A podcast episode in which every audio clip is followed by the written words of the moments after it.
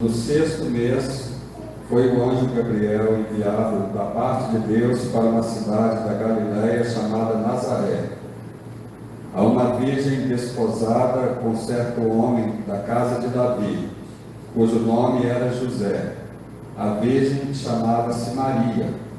E entrando o anjo onde ela estava, disse: Alegra-te, muito favorecida, o Senhor é contigo. Ela, porém, ao ouvir esta palavra, perturbou-se muito e pôs-se a pensar no que significaria esta saudação. Mas o anjo lhe disse: Maria, não temas, porque achaste graça diante de Deus. Eis que conceberás e darás à luz a um filho, a quem chamarás pelo nome de Jesus. Este será grande e será chamado Filho do Altíssimo. Deus, o Senhor, lhe dará o trono de Davi, seu pai. Ele reinará para sempre sobre a casa de Jacó, e o seu reinado não terá fim. Então disse Maria ao anjo: Como será isto? Pois não tenho relação com homem algum. Respondeu-lhe o anjo: Descerá sobre ti o Espírito Santo e o poder do Altíssimo te envolverá com a sua sombra. Por isso, também o ente santo que há de nascer será chamado Filho de Deus. E Isabel, tua parenta, igualmente concebeu um filho na sua velhice, sendo este já o sexto mês para aquela que diziam ser estéril. Porque para Deus não há impossível, não há impossíveis em todas as suas promessas. Então disse Maria: Aqui está a serva do Senhor, que se cumpra em mim conforme a tua palavra. E o anjo se ausentou dela. Amém. Amém. Vamos orar uma vez mais. Obrigado. Senhor, obrigado pela tua palavra, diante dela estamos. Ó oh, Senhor, fala no nosso coração e naquilo que o Senhor nos falar, nos ajuda a viver. É o que rogamos em nome de Jesus. Amém. Amém.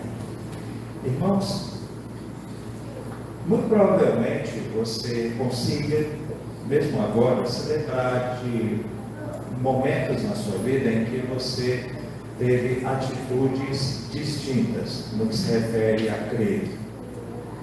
Houve momentos na minha vida e talvez na sua em que você teve em uma circunstância em que estava muito firme no sentido de não acreditar, de não ser convencido facilmente.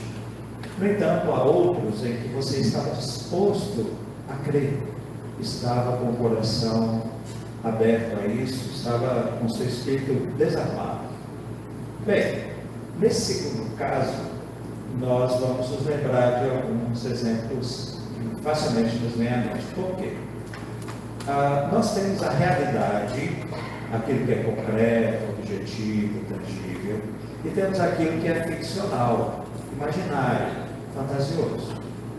Mas por que nós nos daríamos a acreditar, a dedicarmos nossa atenção no sentido de crer em algo que é fantasioso? Normalmente nós fazemos isso em momentos de entretenimento Talvez você já tenha se visto é, ao assistir um filme, uma peça, um seriado, né? e se apanhar totalmente envolvido com aquela trama. Né? Pode ser um desenho animado, uma animação, ou seja, os personagens ali claramente não são gente de verdade. É um desenho animado, mas o filme começa e ele te captura e você estava ali, não com aquela ideia de um leão começa a falar e você fala, ah, gente, por favor, leões não fala. Alguém fala, por favor, fica quieto, é um filme. Né? Ora, a gente está ali querendo acreditar naquela história para o entretenimento, para sabermos o que vamos absorver de bom, seja porque a gente tenha um momento para rir, que a gente quer relaxar um pouco. E aí você escolhe esse tipo de filme, né? E por isso mesmo você vai se ver torcendo por, por aquele que representa o bem, querendo punição para o vilão.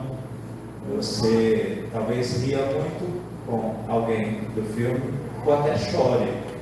E há pessoas que realmente é, são assim, muito dadas a essa identificação. Lembra que o irmão falava que toda vez que assistia, eu só vou citar filme muito antigo, nós tem muito tempo eu não vejo filme, né?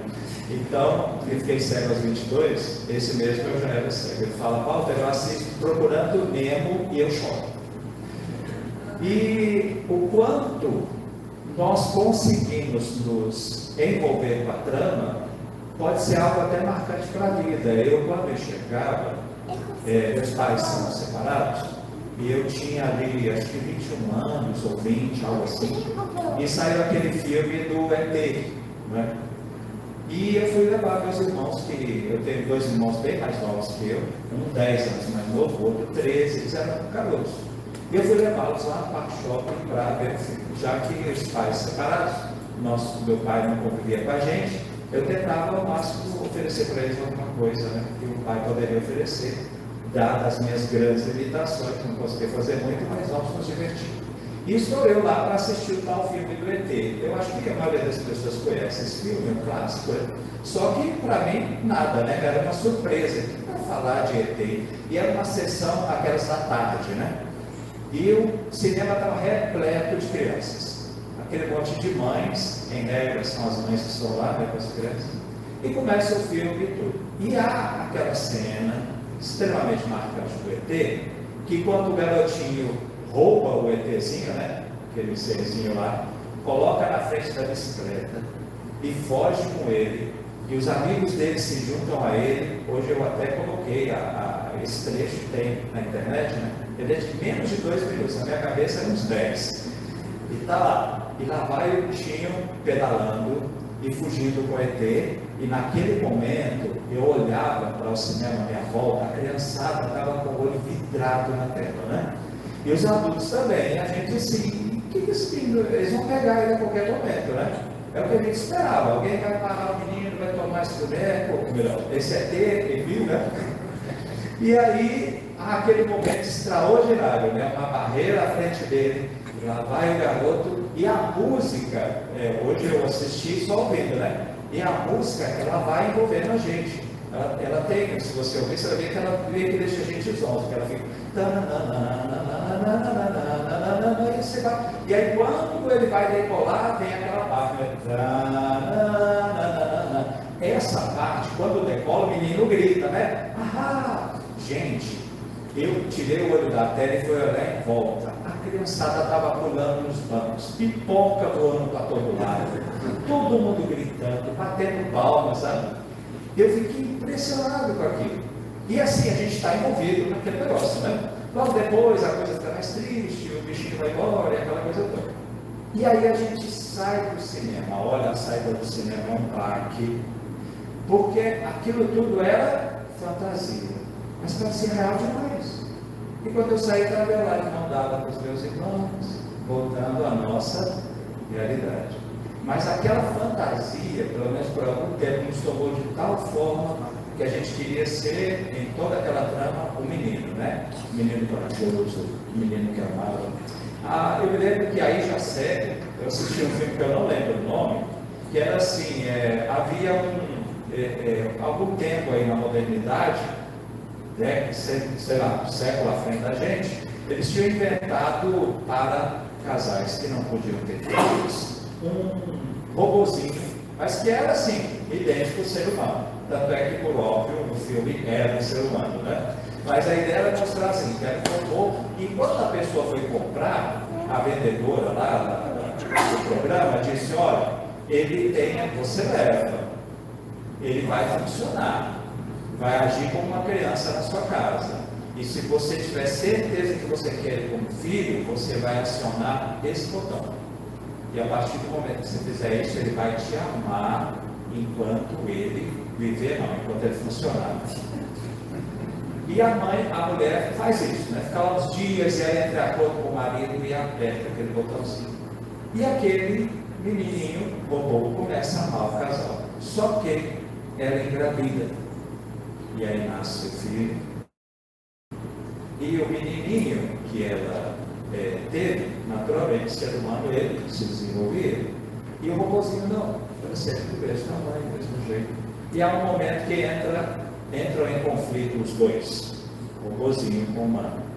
E eles, diferentemente do que era orientado acerca de como fazer, eles viajam e em algum ponto eles descem com o robôzinho, pegam o carro e vão embora. E o resto do filme é esse menino robô em busca daquela que ele amava. Gente, eu chorei o filme inteiro. Inteligência artificial. É, inteligência artificial. Eu chorei o filme inteiro, porque é, eu ficava sentindo. De, é, agora, vejam só, eu estava totalmente capturado pelo filme. Eu tinha que alguém chegar assim, oi, era, isso aí é um filme. Segundo, isso aí é um menino. Terceiro, não é um robô. Quarto, tinha um monte de argumento, mas eu estava envolvido. É, isso me tomou de um jeito, isso aí eu já tinha, sei lá, 30 anos, quase 40. Era uma fantasia mas eu estava disposto a acreditar tanto naquela trama a ponto de ter reflexos emocionais em mim totalmente reais. Quando a gente olha para a narrativa bíblica, nós encontramos pessoas com condutas diferentes. Nós temos aqueles que olham para a Bíblia e consideram uma fantasia. Só que elas não estão dispostas a crer numa fantasia nem por um momento. E por isso mesmo, ao verem um relato como do nascimento de Cristo, e aqueles que creem nesse relato, chegam a expressões do tipo impressionante como gente adulta, 2022 ainda crendo essas coisas. Ah, fulano eu conheço, eu admiro tanto, mas não consigo entender como ele crê nisso. Como pode essa narrativa bíblica ser possível?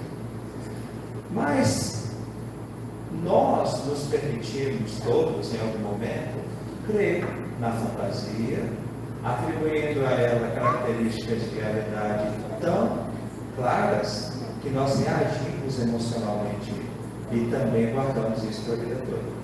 Mas muitos de nós, às vezes, se recusa a olhar para as páginas da Bíblia e admitir a possibilidade de crer, considerando não ser a narrativa uma fantasia, não ser ficcional.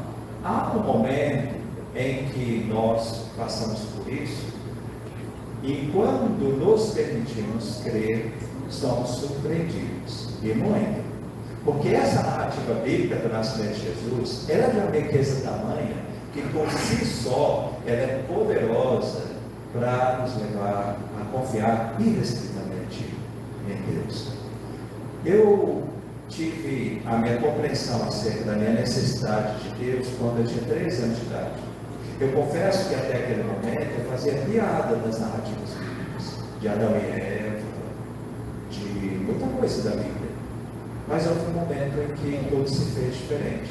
Mas isso só aconteceu a partir do instante em que eu disse a mim mesmo: vamos olhar para esse texto? Tem tanta gente que crê nele, gente que eu conheço, respeito, eles não são todos, eles não são pessoas nessas. Vamos olhar para esse texto e vamos pedir a Deus que fale, como eles dizem, que a Ele ouvem. E foi aí que tudo mudou. E o meu primeiro convite a você nessa noite é: permita-se crer. Não hora de duvidar. Permita-se crer.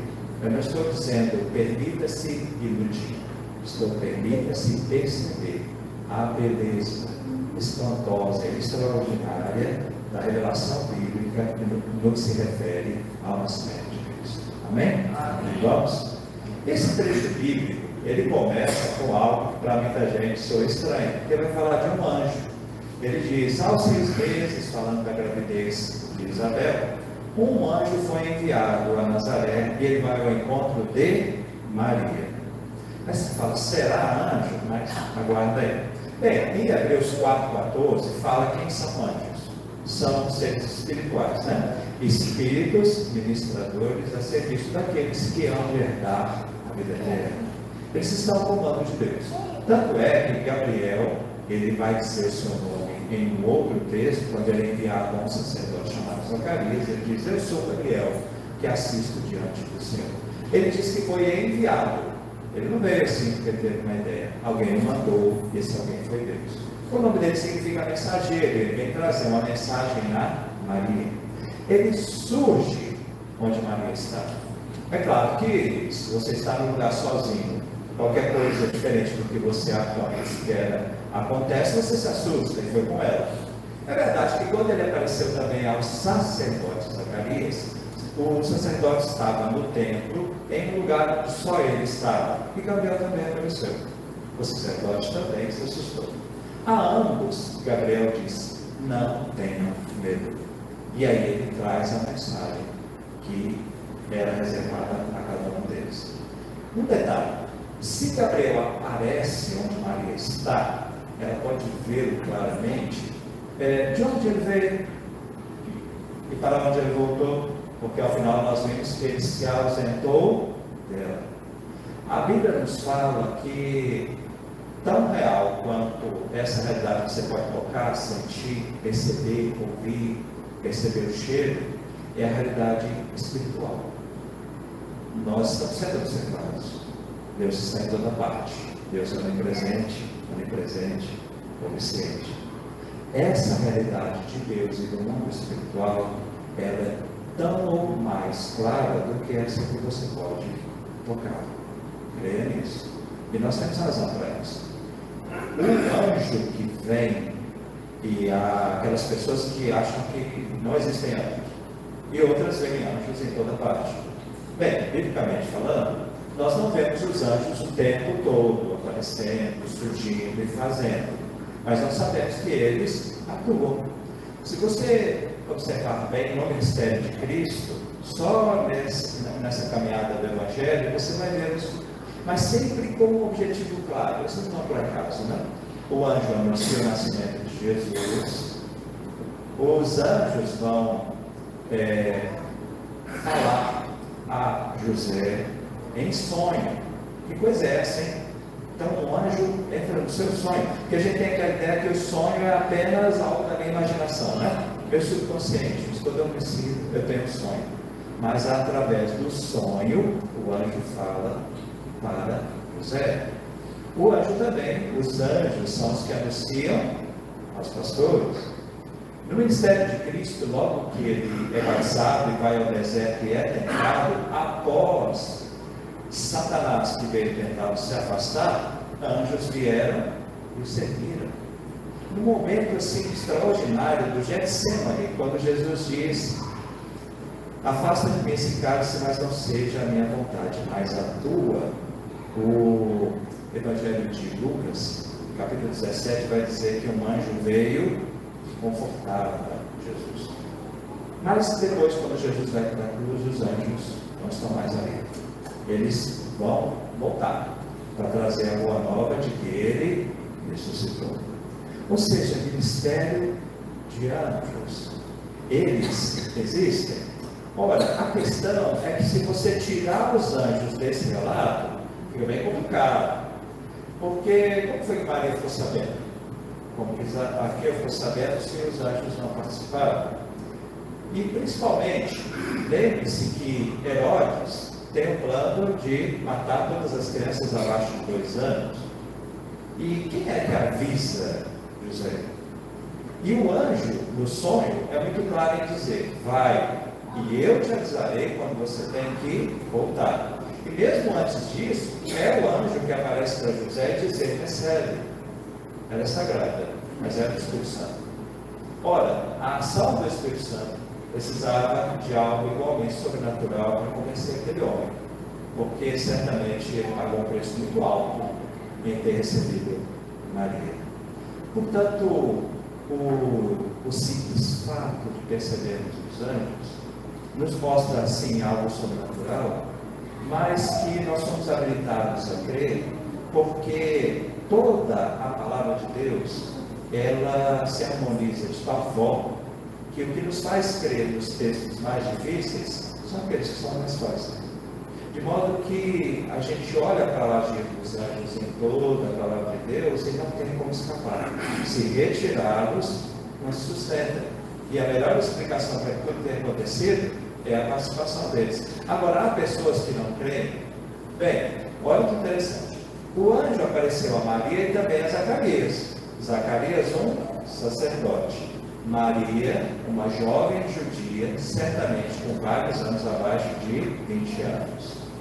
Ele disse a Maria, ela creu? Sim. Compra-se em mim a vontade do Senhor. O anjo falou a Zacarias, a tua mulher, já idosa, ela vai dar a luz. Ela é estéril, mas ela dará a luz ao filho. E o que, que Zacarias fez? Como que eu posso ter certeza disso? E o anjo falou: Porque duvidastes, você vai ficar mudo até o nascimento do menino. O sacerdote, conhecedor da lei, alguém que lida com as coisas sagradas no seu cotidiano, não creu. E a menina, a jovem, creu. Isso não é uma repreensão aos que são líderes na casa de Deus. Esse é um alerta a você para quem Deus tem um plano de se tornar líder. Para que você saiba que a fé que Ele concedeu antes de confiar você uma posição de liderança é a fé que você deve continuar a nutrir após assumir o cargo de liderança que Deus dá a você. Nós temos a firme determinação de respondermos ao convite do Espírito Santo para crer, para prosseguirmos em nossas práticas devocionais, práticas das disciplinas espirituais, que não são nada tão extraordinárias, mas sim a leitura da palavra, a oração, a comunhão, a santificação, a prática das boas obras. Para quê? Para que a nossa fé seja cada vez mais nutrida. Porque a fé, como alguns desejam, ah, eu queria crer mais. Ora, a fé vem pelo ouvir, e ouvir a palavra de Deus. É o expor-se à palavra de Deus que nos conduz a lembrar que, embora a realidade à nossa volta possa ser boa em um momento e ruim em outra, existe uma muito maior. E Deus está no controle. E a seu tempo ele envia seus anjos. A seu tempo ele diz sim ou não, ele faz ou não faz, mas nada escapa de suas poderosas mãos. Maria, Maria é essa jovem que é agraciada. Ela reconhece isso, ela nem, por nenhum momento ela se coloca como quem diz, valeu todo o meu esforço, a minha preparação, porque a verdade é que desde o Éden, a partir do momento da queda, quando Deus diz à mulher, da tua descendência virá aquele que há de esmagar a cabeça da serpente, toda descendente, toda mulher de Israel, toda judia, ela pensa, serei eu ah, os estudiosos da Bíblia falam entendem que Eva entendia que, ora, Deus disse, o seu descendente, quem foi o primeiro descendente dela? Abel. Muito provavelmente ela cria que o Messias seria Abel. Mas depois vem Caim. E ela vê seus filhos naquele conflito que leva Caim a matar Abel. E muita coisa acontece. Mas as profecias continuam apontando para a vinda do Messias, onde ele ia nascer, como seria. E diz a Bíblia que na plenitude dos tempos, tendo passado séculos entre o último versículo do Velho Testamento e o primeiro do Novo, que se inicia com o nascimento de Cristo, a promessa se cumpre. E se cumpre com essa jovem chamada Maria. E olha o desafio de Maria, tão extraordinário. Assim, convivesse eu naqueles tempos, se soubesse tudo que sei hoje, né? Meu grande desejo seria sempre de abraçar Maria, de fortalecer e de animá-la. Porque imagine isso. Maria teve bebê. E na mente dela, ela sabia que o anjo disse, mas a realidade que ela tinha nos braços era um bebê, não era um grande rei.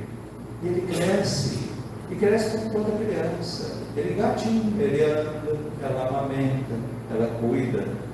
Haverá momentos em que Maria vai vacilar um pouco.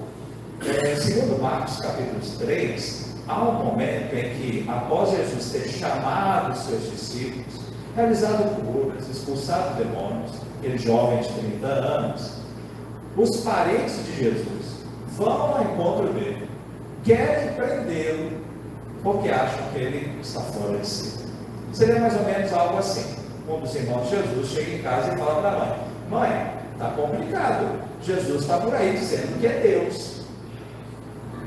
E a mãe que sabia, de alguma forma ela não conseguiu é, que os seus outros filhos crescem como ela cria, ou talvez ela mesma tenha vacilado um pouco. Ela não consegue ter um entendimento tão grande do que é o ministério de Jesus, porque você vê que o primeiro milagre de Jesus é em um casamento, Caná da Galileia, onde Maria vai pedir a intervenção de Jesus assim por algo que era muito corriqueiro. Mas é meu filho, e eu sei quem ele é, embora esse pessoal não saiba. Tanto é que ela diz ao homem, né? Faça tudo. O que ele disser. E Jesus realiza. E realiza não simplesmente porque ela pede, mas porque era o momento, ele não foi rude e as suas palavras não foram delicadas para com a sua mãe. A Bíblia diz que aos 12 anos, pai e mãe a levam, o, o levam, né? Maria e José levam Jesus ao templo, há aquele desencontro, mas o texto diz que ele lhes era obediente. E se para Maria esse tempo foi difícil, muito mais iria, porque ela acompanhava. Os discípulos iam, Maria ia. E o momento pior é ver o seu filho, que também era filho de Deus, sendo crucificado. A profecia dizia: ferirei o pastor e as ovelhas vão se dispersar. E foi o que aconteceu. Jesus, ao ser crucificado, estavam os discípulos. Apenas João estava ali. Jovem João. E ele está com quem? Com Maria. E Jesus, honrando o texto bíblico diz, com pai e mãe, ele confia a João o cuidado para com Maria. Maria olha para a cruz e ali ela está vendo quem está morrendo. É o Filho de Deus, que morre para salvá-la. E é também o filho que ela embalou nos braços. Olha, a gente não sabe como ela suportou isso mas a gente sabe que o mesmo poder do Altíssimo que a envolveu para fortalecê-la, para que ela aceitasse tão prontamente algo que ela sabia que seria terrível para ela, grávida, sem a participação do homem. E a gente teve José, alguém que certamente era mais velho que ela, conforme o costume da época, certamente com mais de 20 anos. E ele vai receber a notícia de que ela está grávida. E isso para está, ela estava prometida a ele em casamento. Ele pensa em deixá-la secretamente, mas o anjo disse: Não. O estar nela é gerado pelo Espírito Santo. Receba. E ele recebe. Isso não foi algo que ele trouxe dificuldades para ele, não. Porque olha só, imaginem a conversa do povo daquela quase vila, né? Acerca de José. É, o que o povo teria falado? As ironias, os gracejos. E a coisa vai tornar-se mais complicada, porque ele era carpinteiro, o filho aprendia do pai a profissão, e ali ele estava. E com a ameaça de Herodes, o anjo vai dizer: toma e vai. E a Bíblia diz que ele imediatamente pega a mulher, o menino, e vai para o Egito. Ora, ele deixou o seu lugar onde estava definido e estabelecido. E ele vai para um lugar que ele não conhece. Como que ele vai sustentar? Como que ele vai fazer? Mas algo de muito interessante. Eu vi um autor falando, e vocês talvez tenham visto isso. Não né? sabe aquelas peças teatrais que a gente tem tanto carinho na época do Natal? Ele falava: Olha, eu participei de uma peça de Natal em que havia vários elementos, inclusive uma vaquinha. Eu tive mais falas do que José. Porque você olha na Bíblia, e se nós fôssemos falar hoje sobre o que disse José, nós não teremos nada a dizer. Não há sequer uma palavra de José registrada na Bíblia. Agora vejam como Deus conduziu as coisas, né? Os anjos no seu serviço. Uma jovem em quem Deus confiou, ou que Deus fez que confiasse nele. É a segunda opção. E agora um homem já mais maduro, a quem Deus confiou exercer o papel de pai adotivo. E este homem com as atitudes que teve em obediência, demonstrando a sua fé sem palavras, mas com atitudes, vai ser, na sua simplicidade de gestos e atitudes, poderoso para neutralizar com relação a Jesus a ação do grande Herodes. Vejam mais uma vez a questão dos anjos. Ora, o rei Herodes determina, abaixo de dois anos, todos os meninos vão morrer. Quem saberia e poderia livrar Jesus? Um anjo aparece em São José. José crê José foge, está salvo Jesus. E a semelhança do que foi o povo de Israel que vai para o Egito e depois volta, e detalhe, quando José volta, o anjo diz a ele que pode voltar, ele aguarda um pouco mais, até que o grande rei Herodes morra. O rei Herodes morreu. Jesus permaneceu vivo. Porque ele só morreria no dia em que eles definissem se entregar. E ele sabia qual seria o momento. A obediência de José protegeu Jesus. Lembrem-se que o primeiro que Jesus chamou de Abba não foi Deus, foi José. A atitude de prover e proteger José como pai adotivo deve nos inspirar. Por quê? Porque Tiago, irmão de Jesus, quando ele escreve, ele fala da religião verdadeira, que é visitar os órfãos e as viúvas nas suas necessidades. Tiago, irmão Jesus, viu o que era a necessidade de uma viúva, sua mãe. Tiago, irmão de Jesus, viu que é o cuidado de um pai adotivo para com uma criança que ele acolheu. Tiago sabia o que e queria que as pessoas se espelhassem no exemplo seu pai e mãe para com Jesus, seu irmão, mas para reproduzirmos isso numa escala grandiosa.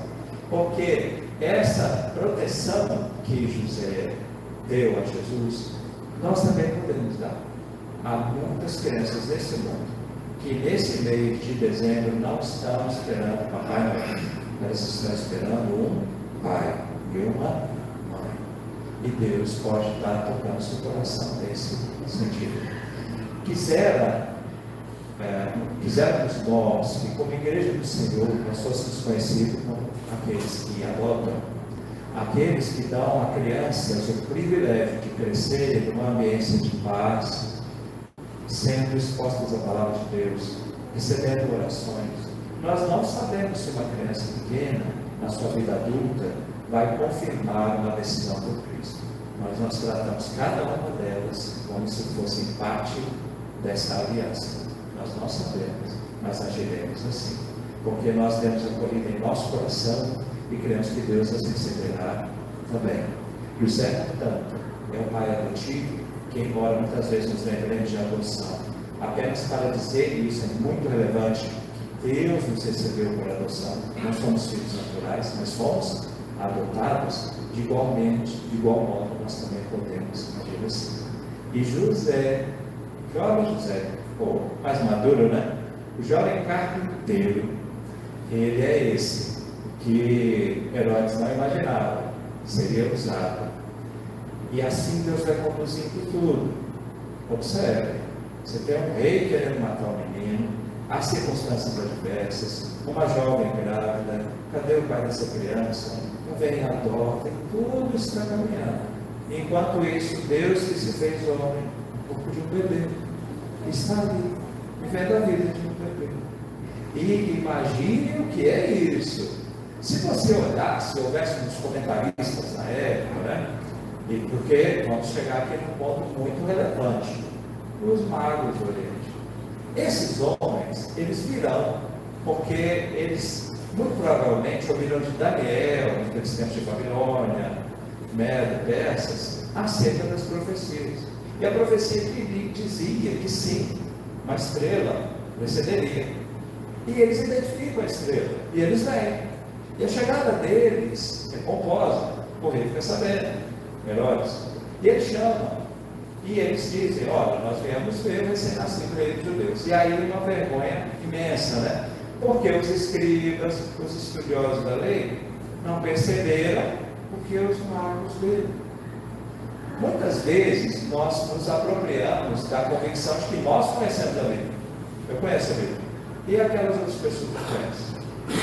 Mas podemos ser surpreendidos, como foram os estudiosos da Bíblia, que assessoravam o rei, porque já havia dois anos que Jesus havia nascido. Aquele tempo ele já não estava mais em Nazaré. Ele tinha aí, os pais não estavam em Nazaré, eles vão para Belém, onde Jesus nasce. E Belém é muito pertinho de Jerusalém, uma hora a pé. Que não sabem? E tanto não sabem que ainda queria aquela situação, olha, vocês vão e depois nos contem que eu quero ir adorá-lo, diz Herodes, na realidade ele queria matá-lo. Herodes amava o poder de um jeito. Fato é que os reis, uma vez mais, lá vem os anjos. E um anjo os avisa em sonho. Vão embora, precisam voltar. E aí vem aquela atitude de Herodes. Tanto é que o presépio, para que ele seja assim correto, sabe a aquela é, caracterização do nascimento de Cristo?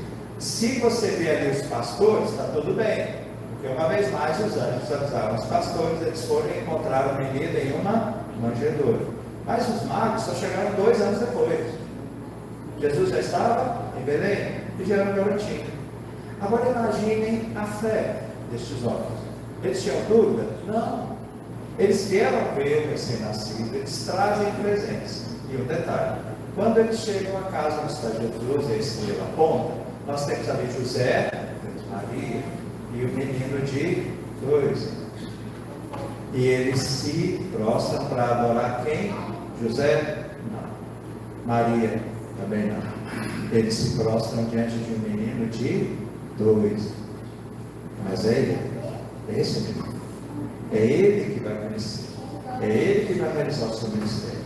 É ele que fará tudo aquilo que de Deus recebeu. Por Deus capacitado para salvar a vida daqueles que se prostraram diante dele. Nós temos que saber diante de quem nos prostramos.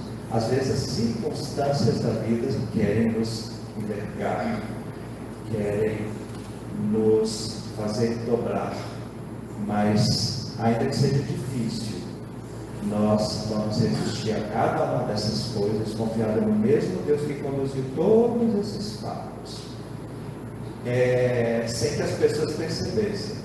Porque ao alcance dos olhos parecia que nada estava acontecendo a favor de Jesus. Muito pelo contrário, só circunstâncias difíceis. Mas Deus conduziu. Sim, os anjos anunciaram aos pastores em Belém. Detalhe, o que significa o nome Belém? Casa do pão. E quando você lê o livro de Ruth, você vai ver que na casa do pão é o pão. Foi assim que ela foi parar longe foi por isso também que ela volta. Mas se faltou o pão para aquele tempo, certamente não faltaria a nós, conforme a promessa, em Belém, onde nasceria aquele que, ao se tornar adulto, diria: Eu sou o pão da vida.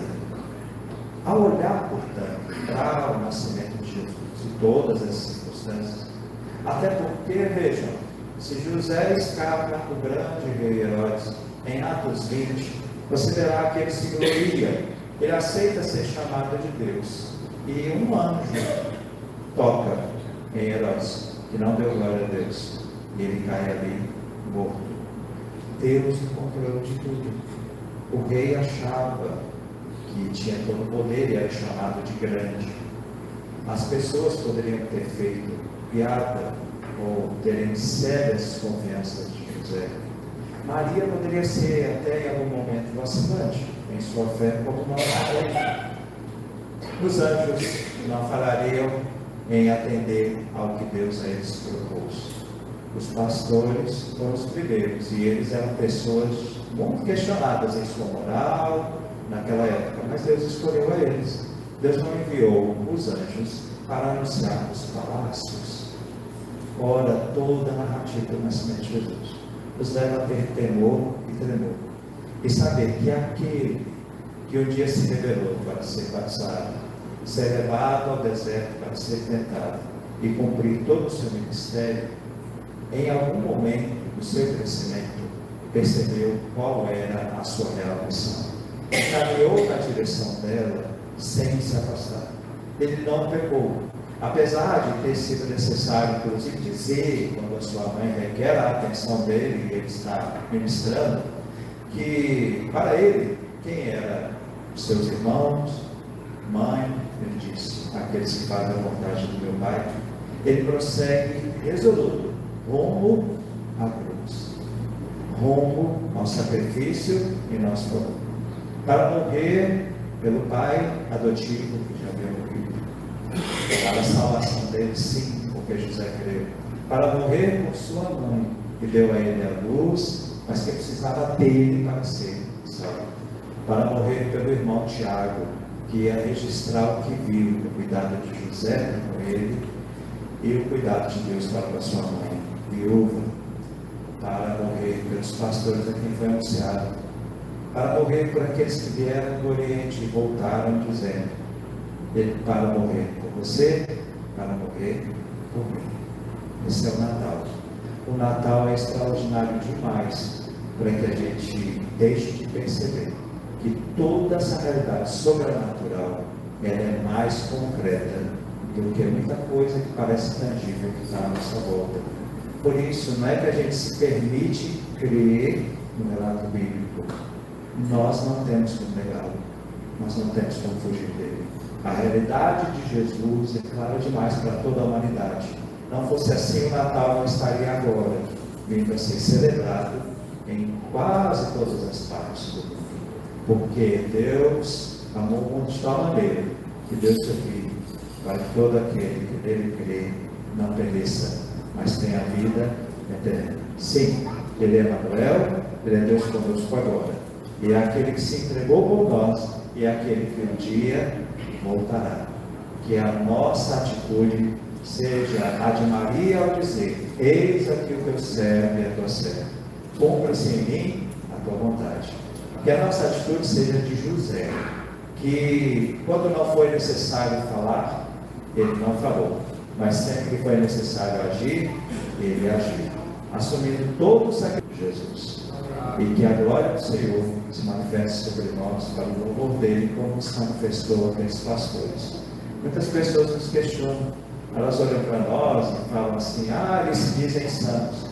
É porque elas não entenderam o sentido de santo na Bíblia. Santo na Bíblia não é alguém que peca mas alguém que Deus alcançou e está separando cada dia mais do pecado. Ser santos como eu sou santo, esse é o convite. Queremos seguir o exemplo de Jesus. E a nossa oração é que o Senhor nos conforme a semelhança dele.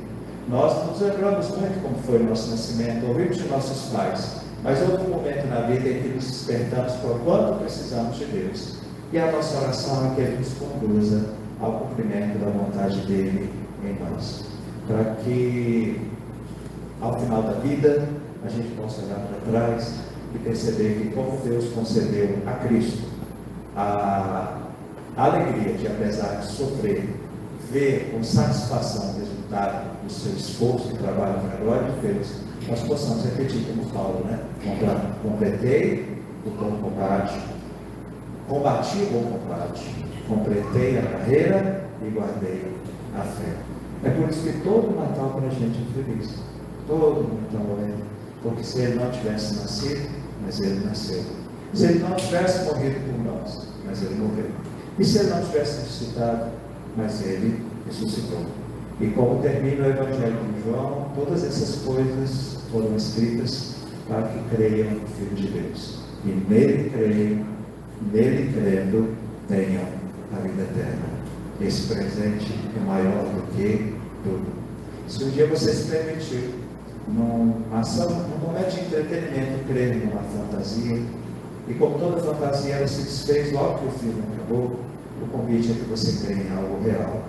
Ele é real. Amém. E quem crê nele tem a vida eterna. Amém?